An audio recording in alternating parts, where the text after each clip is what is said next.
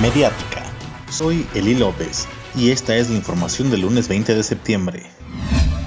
Rindieron protesta egresados del curso de formación inicial de aspirantes a policía de investigación, quienes se comprometieron a trabajar con convicción y honradez garantizando la seguridad de los michoacanos. El volcán Cumbre Vieja de la isla española La Palma entró este domingo en erupción después de más de una semana en la que se acumularon miles de sismos en la zona.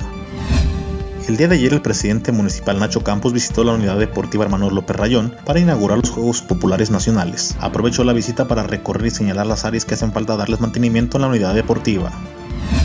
En redes sociales comenzó a viralizarse la existencia de un grupo de Facebook que ayuda a descubrir si tu pareja es infiel o si ya es casado. En la descripción del grupo se señala que la finalidad de su creación es que sus miembros sepan si tu novio, esposo o crush anda saliendo con otras, así que básicamente es un grupo que tiene la intención de exponer infieles. Cabe decir que Amiga, andamos con el mismo del IMSS, tiene aproximadamente 2.700 usuarias.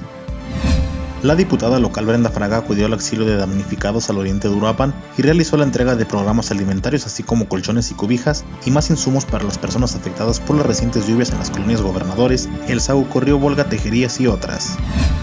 Para una conexión digital, síguenos en Facebook y en Spotify como Mediática. Soy Eli López.